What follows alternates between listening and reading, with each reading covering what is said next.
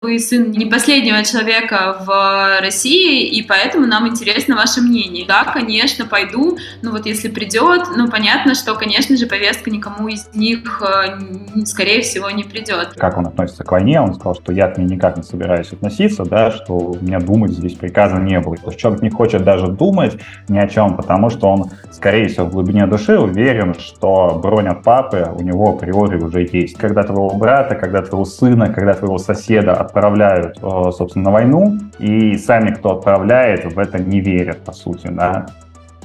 Всем привет! Это подкаст «Что нового?». Важные истории выпустили уже целых два расследования, где они пытаются сформировать золотую роту из детей российской элиты. Авторы цитируют покойного генерала Лебедя и так объясняют свое решение. «Дайте мне набрать роту из детей элиты, и война через день закончится». Кто могли бы быть эти люди? Как они реагировали на звонки журналистов? Обсудим сегодня с авторами текстов Екатериной Фоминой и Романом Романовским. Расскажите для начала, как вы вообще составляли список тех, кому собираетесь звонить? Какой был выбор? Как, как, как, это, по каким критериям? Наверное, эта идея пришла к нам в, редакцию, э, в редакцию, потому что очень много под видео про войну, которое у нас есть на YouTube-канале, люди пишут вот эту вот цитату, которую приписывают генералу Лебедю. Там уже у людей в комментариях начинаются споры, откуда на самом деле эта цитата пошла, что вроде сказал какой-то а, командир, а Лебедь ее повторил это вот именно цитата, что дайте мне а, детей чиновников, а, я соберу из них а, роту, и тогда война прекратится на следующий день. Ну, там ее по-разному как бы говорят, вот, но как бы смысл понятен, да, что чиновники готовы воевать чужими руками, не готовы туда отправлять своих детей, каких-то близких людей, близких родственников, в то время, пока а, вот эти вот а, их дети отсиживаются по заграницам, собственно, в той недвижимости, недвижимости, которая переписана их родителями на них. Ну, и нам как бы действительно стало интересно, попал ли кто-то из детей высокопоставленных чиновников, в том числе, которые, ну, активно топят за войну, попал ли кто-то под мобилизацию, потому что а, мы видим большое количество сообщений, когда отправляют абсолютно неподготовленных, да, ребят, ребят, которые даже кто-то, по-моему, не служил никогда, а среди детей высокопоставленных чиновников есть довольно, как сказать, довольно подготовленные ребята, которые служили в армии, служили в элитных подразделениях, и мы, конечно, ни в коем случае не призываем отправлять их на фронт, но в отличие от тех, кого мобилизовали, они бы ну, могли довольно неплохо помочь, я так сказал. Важно оговориться, что нашей целью ни в коем случае не стоит а, помочь военкоматам, а, призвать кого-то идти на войну. Скорее, мы а, действительно действуем очень в духе вот этой цитаты, а, что если хотя бы один ребенок а, чиновника, да, какого-то влиятельного человека туда пойдет, если он действительно это все на себе прочувствует, как сейчас э, эти мобилизованные буквально там спят на пенке на голой земле, Возможно, возможно, что-то изменится, возможно, сменится какая-то риторика. Но мне очень понравилась такая мысль Андрея Захарова, журналиста BBC, который, собственно, занимается тем, что он пишет в Твиттере реплая всем э, тем, как говорит Рома, кто топит за войну, а, и, собственно, спрашивает, а не хотите ли вы сами пойти, а ваши дети? А, и он мне сказал, что он это делает на самом деле тоже не потому, что он хочет, чтобы этих людей мобилизовали, что он вообще закончит это все делать, когда первый человек вот после его реплая пойдет, потому что, а, потому что мы тоже не вредители, мы тоже не хотим а, этой войны, и мы ни в коем случае не хотим, чтобы туда шли ни дети чиновников, ни в то же время люди, которые просто имеют менее влиятельных родителей, не могут отмазаться от этого, менее подкованы в ну, в каком-то знании законодательства, вот, и поэтому они просто идут в военкоматы, ну и, соответственно, на следующий день уже отправляются как бы на поле боя. Хотел добавить, что из всех э, сообщений по поводу мобилизации высокопоставленных э, детей высокопоставленных чиновников было только сообщение о том, что мобилизировали сына главы Крыма Сергея Аксенова. Ну, и то, на самом деле, довольно неизвестно, э, так ли это, да, и не было ли это какой-то такой пиар-акции спланированной. А Кадыров? 16-летнего Ахмата, 15-летнего Эли и 14-летнего Адама Кадыров-старший готовил к смерти чуть ли не с рождения. Ну, как бы Кадыров сам рассказывал. Да, это скорее какой-то больше пиар-ход, это вообще не мобилизация, и тем более его дети несовершеннолетние, то есть это вообще нарушение всех а, законов да, российских. Это скорее был, была такая постановка, но в то же время мы не знаем про Аксенова, не постановка ли это, которую мы никак не можем проверить. Ну вот э, Пригожин э, тоже говорит, что его сын воюет, есть э, а, видео, которые сняты так называемыми военными корреспондентами с ним, но опять же, ну, как бы, что, что нам это дает, что сын вербовщика самого главного российского сейчас на фронте. А, ничего от этого не меняется. И скорее, да, нашей задачей было показать, ну, так как это, эта история уже вышла в двух сериях, показать на самом деле, насколько много вообще этих людей, которые просто отмазывают своих детей. Мы на самом деле составили э, списки э, высокопоставленных чиновников администрации президента, правительства Российской Федерации, да, и посмотрели, э, установили родственные связи и посмотрели, у кого дети могли бы попасть под мобилизацию. Вот, соответственно, мы составили такие большие списки такой большой роты. Что касается депутатов Госдумы, Совета, членов Совета Федерации, их слишком много, да, поэтому взяли наиболее таких медийных, публичных, которые активно а, отправляют э, других детей на войну. Вот. И, соответственно, у нас был большой список, я думаю, что там, наверное, порядка около 100 человек, вот. И дальше мы как бы поставили себе задачу, что мы включим только публикацию тех, до кого, соответственно, дозвонимся. Чтобы это не было как у Навального, да, когда они занимались неким пранком.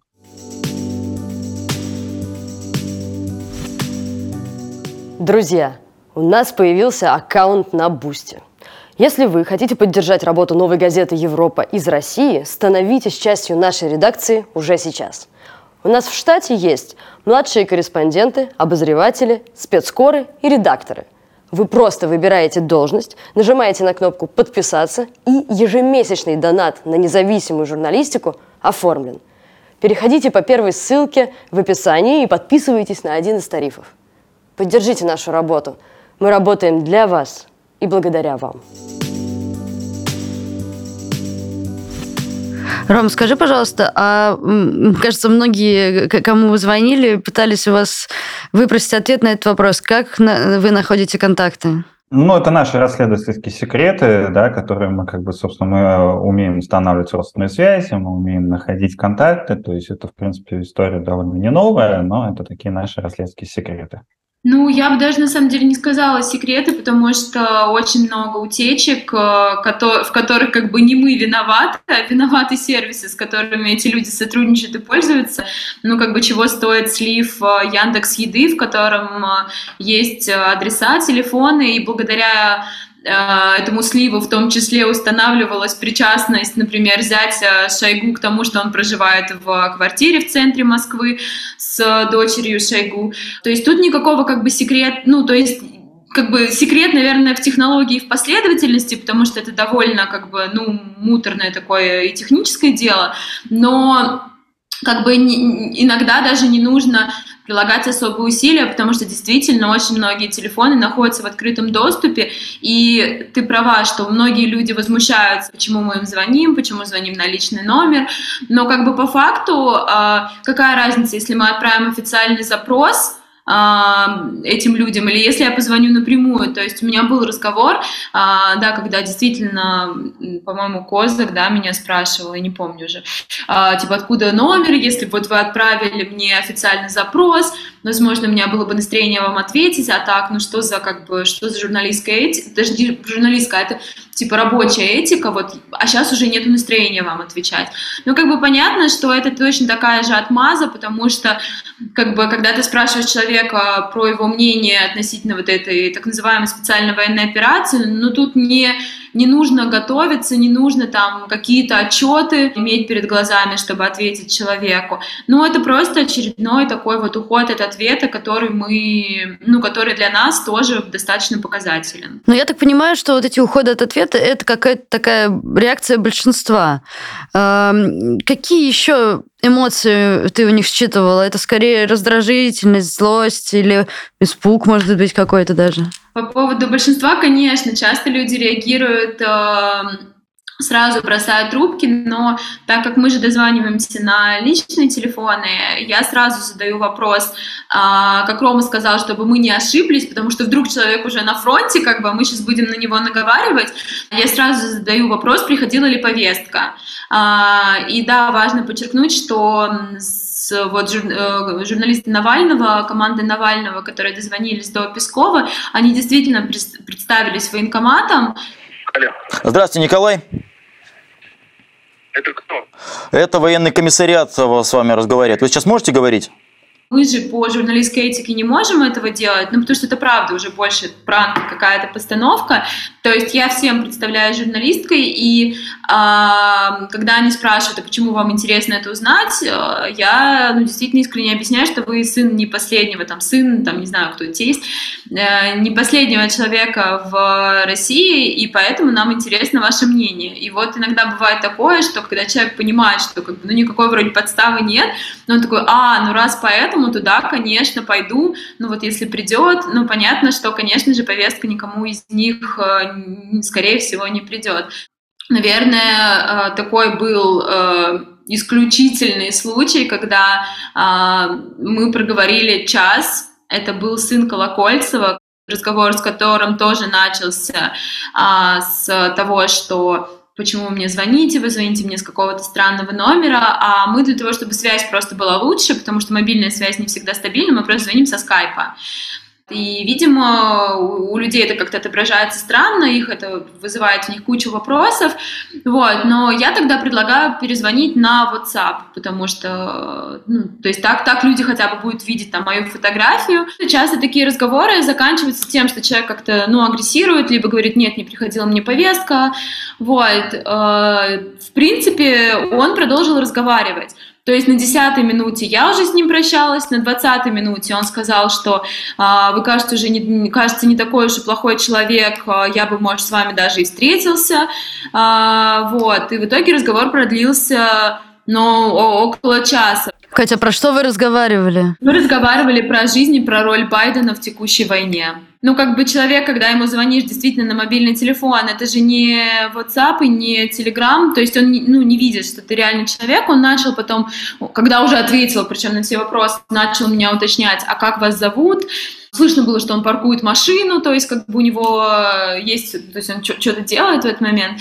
Он говорит, да, а кстати, там через полчаса он спросил, ваше здание не инагент? Я говорю, ну да. Он такой, ну все понятно. Я говорю, ну слушайте, мне, ну я так не ощущаю, ну давайте вот поговорим. То есть как бы для, по сути, для, как бы для материала это уже было не нужно, но из-за того, что это стало немного лич, ну, личной историей, потому что он начал уже спрашивать, а вот, а как вы дошли до такой жизни, а что вы сами вообще думаете про войну, вот, ну и так как я как бы под своим именем работаю, я уже начала со своей позиции просто ему отвечать, что, э, ну, я придерживаюсь гуманистических взглядов пацифистских, мне не нравится, когда люди умирают не, не, не по одну сторону, да, что мне кажется, что все-таки как-то вопросы такие можно решать каким-то дипломатическим способом, на что он мне сказал, а если у вас а, родится ребенок, и вот что же вы там, ну, короче, что вот то ли вы его не отправите, или то ли вы не хотите, чтобы а, там а, его жизнь была, вы что хотите, чтобы его жизнь была под угрозой. Ну, то есть началась какая-то такая софистика с включением как бы какой-то моей личной истории. Ну да, мы действительно поговорили, вот, поняли, что эта война нужна НАТО и Байдену. А, вот, и я пыталась несколько раз не попрощаться, но да, просто удивительно, как вот попала в какую-то, видимо, не знаю, болевую точку, что ему хотелось с кем-то об этом поговорить, а, но таких длинных разговоров больше, к сожалению, не было. Э, Ром, давай, может быть, пройдемся. Расскажи э, про самых, гр... самые громкие, условно говоря, фамилии или там близкие родственники. Ну, можем вот, например, с Медведева начать. Ну, собственно, на самом деле-то в нашем списке фамилии были самые громкие. То есть, да, если вы откроете тоже сайт администрации президента, да, сайт э, правительства, то у кого есть сыновья, которых теоретически можно было бы призвать, в принципе, они все были в нашем списке. Да. Вопрос в том, что кто э, ответил, да, и кто хоть что-то сказал, кто хоть что-то поговорил. То есть так они, ну, собственно, в этот список и попали.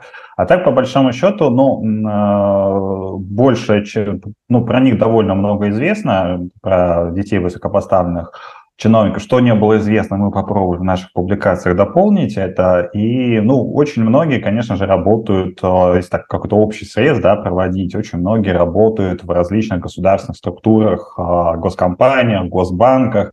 И я думаю, что даже и при желании их мобилизировать, это, ну, послужило бы для них некой бронью. То есть они уже изначально, работая в неких госструктурах, можно сказать, э, являются в некой зоне безопасности, в зоне комфорта из-за этого вот они находятся.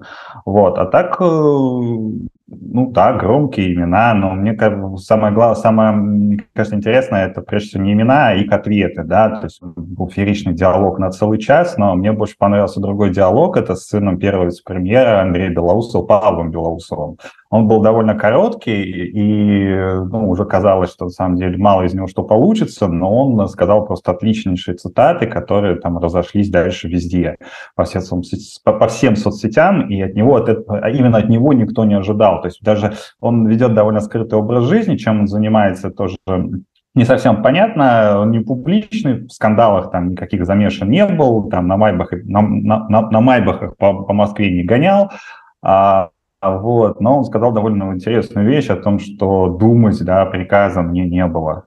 Ну, когда его Катя, соответственно, спросила о том, а, вообще, как он относится к войне, он сказал, что я к ней никак не собираюсь относиться, да, что у меня думать здесь приказа не было. И мне кажется, это на самом деле самое удачное и самое показательное а, а, цитата, наверное, вот в двух даже наших частях, которые мы выпустили, она потому что ну, характеризует довольно все. То есть человек не хочет даже думать ни о чем, потому что он, скорее всего, в глубине души уверен, что бронь от папы у него априори уже есть. Он даже не задается вопросом, придет ему повестка, не придет ему повестка. Он чувствует себя отлично и максимально комфортно при этом. Ну вот мы по одной истории услышали. А, может быть, какую-нибудь третью выберем? Давайте э, ну, самую, не знаю, яркую или странную, или... Ну, Шамалов тогда, наверное.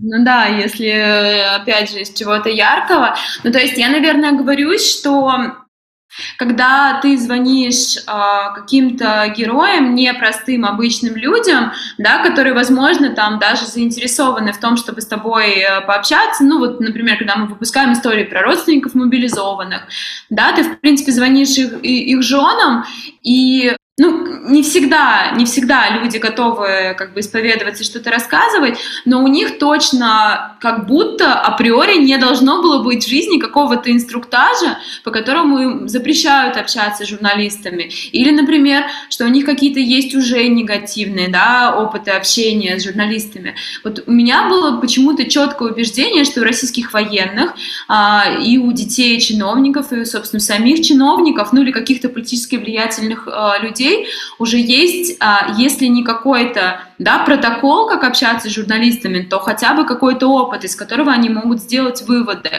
Поэтому, честно говоря, а, ну, возвращаясь к моему а, летнему расследованию, где я говорю с российскими военными, собственно, сейчас, когда я звоню, ну, как я это говорю, не последним людям в государстве, у меня была четкая уверенность, что никто из них не ответит, потому что, ну, а, действительно, это люди, которые должны понимать, что, ну, как бы не все журналисты одинаковые, что а, там можно попросить удостоверение журналиста, можно попросить созвониться с видео, если уж они хотят, да, действительно выразить какую-то свою позицию.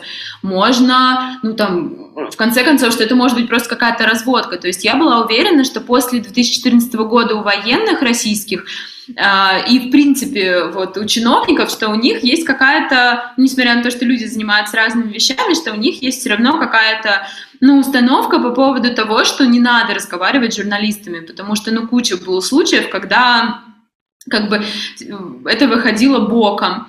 Оказалось, что нет. А, и вот такой самый для меня лично яркий пример – это бывший зять Путина Шамалов, Кирилл Шамалов, про него мои коллеги в важных историях э, выпускали достаточно большое расследование, которое вызвало очень много шума. А, собственно, сам Путин отзывался об этом а, расследовании.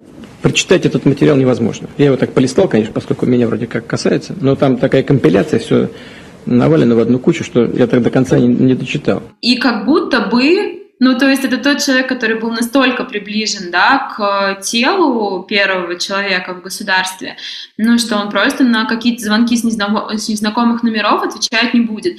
Но я позвонила, сразу ему сказала, здравствуйте, меня зовут Екатерина Фомина, я журналистка издания «Важные истории», на что он сказал, о, Господи, но при этом не бросил трубку. То есть я спросила, приходила ли повестка, а он сказал, какая? Я говорю, ну, на фронт, вот в армию. Он говорит, нет, не приходила. Я говорю, а если придет? Он говорит, если придет, будем думать по ситуации. То есть как бы на все вопросы, которые у нас в программе минимум для того, чтобы показать, что человек не призван, да, а, он ответил. И и только после того, как, собственно, ну, как бы мы уже получили, да, то, что хотели, он начал устраивать нам выговор, э, что вообще я ваше издание не люблю, и вы про меня все время столько гадостей пишете, и вообще журналистами вот э, такой у меня опыт общения, э, вы хотите все время мою, личную, там, мою личную жизнь, мое грязное белье вытряхнуть, но при этом он как бы продолжал отвечать, то есть зачем? Да, это супер странно, да. Ну, это супер странно, это супер странно, что я же никак тоже не верифицировала свою личность, вот что человек просто поверил мне на слово. Плане я не жалуюсь. Это очень круто, что люди все еще берут трубки и все еще отвечают на а, звонки и а, Понятно, что некоторые из них действительно думают, что звонит журналист, и вот они как бы по протоколу отвечают, ну, если надо, я пойду, вот, конечно же, но еще пока не призвали, вот. Но некоторые действительно отвечали довольно ну, как бы довольно, я думаю, без задней мысли.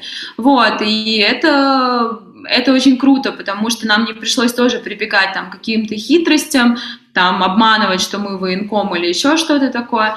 Ну да, это немного, ну вот лично для меня, как для журналистки, это немного какой-то придало уверенности, потому что сейчас действительно очень сложно работать, очень сложно получать информацию, особенно независимым журналистам.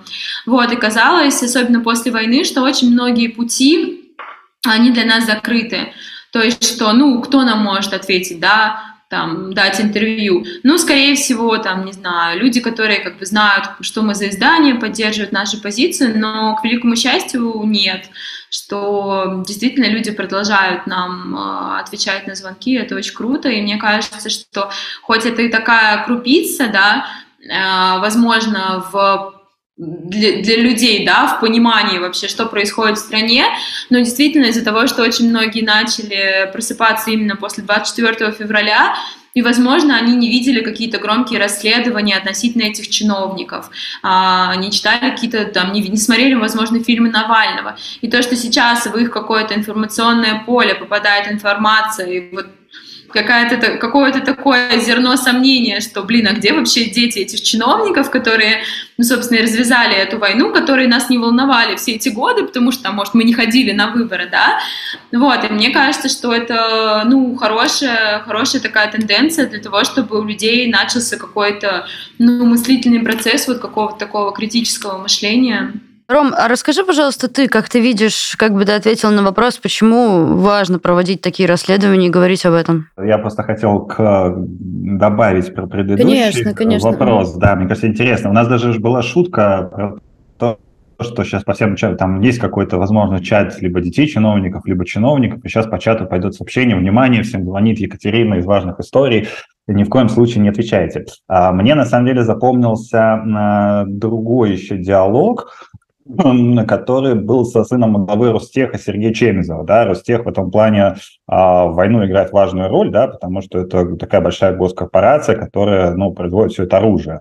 И фигура тоже Чемизова, она ну, довольно неоднозначная. И э, там была очень интересная штука. Во-первых, сын, он занимается, у него есть своя линейка одежды, и он накануне выпустил линейку одежды «За мир». И мы еще сидели, гадали, то есть, за... а, и, и пообещал ей, по-моему, всю прибыль кому-то перечислить, какому-то фонду, честно, сейчас не вспомню. А, Красному Кресту пообещал. Да, да, пообещал перечислить Красному Кресту. И а, здесь, на самом деле, такая двоякая история, потому что очень интересно, что он понимает за мир. Ну, то есть за мир, э, то есть можно же за мир ну, то есть понимать не только, чтобы остановить войну в Украине, да, а ну, с точки зрения российской пропаганды, а, как бы наши войска сейчас тоже занимаются ну, там, ну, как бы в Украине миром. Не очень понятно, что он понимает, но... Типа за русский мир. Да, типа за русский мир. И был очень, с ним был очень интересный диалог. Он, э, в отличие от тех, в отличие от большинства, которые кидали трубки, да, которые очень, ну так, жестко, там, без комментариев, очень раздраженно отвечали, он очень а, так деликатно, культурно общался, и он говорит, слушайте, я вот сейчас не могу вам дать никакой комментарий, потому что, извините, я нахожусь сейчас на семейном ужине. И это вот прям было, ну, такая вот довольно очень милая история, потому что, ну, человек не просто бросил трубку, а как-то очень вежливо пообщался. Еще очень вежливо пообщался зять а, главы МИДа Сергея Лаврова. Александр Винокуров, да, он абсолютно, хотя это такой, ну, довольно, э, довольно, не то что известный бизнесмен, а очень такой серьезный, да, бизнесмен, вот, он не стал удивляться, откуда там его взяли его телефон, вернее, даже не так, откуда посмели взять его телефон, а, вот, и он тоже довольно культурно, так сказал, извините, пожалуйста, спасибо за звонок, но я вот ничего не комментирую, вот, все. То есть мне дальше больше запомнились вот такие вещи. Это как раз о том, что говорит Катя, что, может, даже если они не хотят комментировать, не могут комментировать, понимают, что им лучше не комментировать, да, но они все равно как-то остаются людьми и нормально общаются с теми, кто им звонит. Вот, по поводу важности, почему это важно, но на самом деле в, в СМИ уже довольно идет такой тренд в расследованиях, в публикациях, когда журналисты э, показывают лицемерие власти. То есть это уже, мне кажется, еще и до войны, это, ну, то есть показывали, когда чиновники начинают рассказывать о патриотизме, да, и собственные дети живут, э, там, за, ну, условно, живут за границей. А здесь, мне кажется, тоже эта вещь очень, очень важна, действительно показать, э, что чиновники призывают к войне, агитируют, возможно, из-за их речей, из-за их пропаганды, да, у каких-то молодых людей, у их родителей снесло голову, они посмотрели телевизор и отправились на войну, да, умирать за непонятно что. А сами они, ну, на своем личном примере показывают, что они абсолютно в это не верят, да, и, собственно, ну, своих собственных детей что самое важное, самое показательное, да, они именно для своих детей такого будущего не готовы, не хотят. То же самое, когда они говорят, что мы не хотим а, для своих детей будущего, чтобы они жили в России, да, мы их отправляем учиться, мы их отправляем жить за, за рубежом. И мне кажется, это очень важно, ну, продолжать показывать вот этот тренд лицемерия власти. Хотя он не новый, да, уже мало кто этому удивляется, но мне кажется, все равно очень важно это продолжать показывать, потому что здесь, ну, войну это уже какая-то личная история, да, один вопрос, когда как бы, условно, любой рядовой человек смотрит, что отправили кого-то за границу учиться, но это меня не касается, да, а здесь, когда твоего брата, когда твоего сына, когда твоего соседа отправляют, собственно, на войну, и сами, кто отправляет, в это не верят, по сути, да. Вот. Мне кажется, это очень важно. Именно, мне кажется, такие публикации, они, возможно, как-то более способны достучаться до людей, потому что это уже некая личная история, а не какая-то там то, что сосед по улице куда-то уехал жить. Ну и бог, как бы бог бы с ним. Это был подкаст «Что нового?». Спасибо, что вы послушали. Каждый раз я не устаю напоминать вам о том, что для нас очень важно, чтобы люди, которые смотрят наши видео, были подписаны на канал. Мы очень просим вас это сделать, потому что все еще 75% наших зрителей смотрят видео без подписки. А еще ставьте лайки и пишите комментарии. Это поможет нам подняться выше в поисковых запросах и сделать так, чтобы наше видео видели больше людей. Спасибо, что вы с нами. Ваша Новая газета Европа.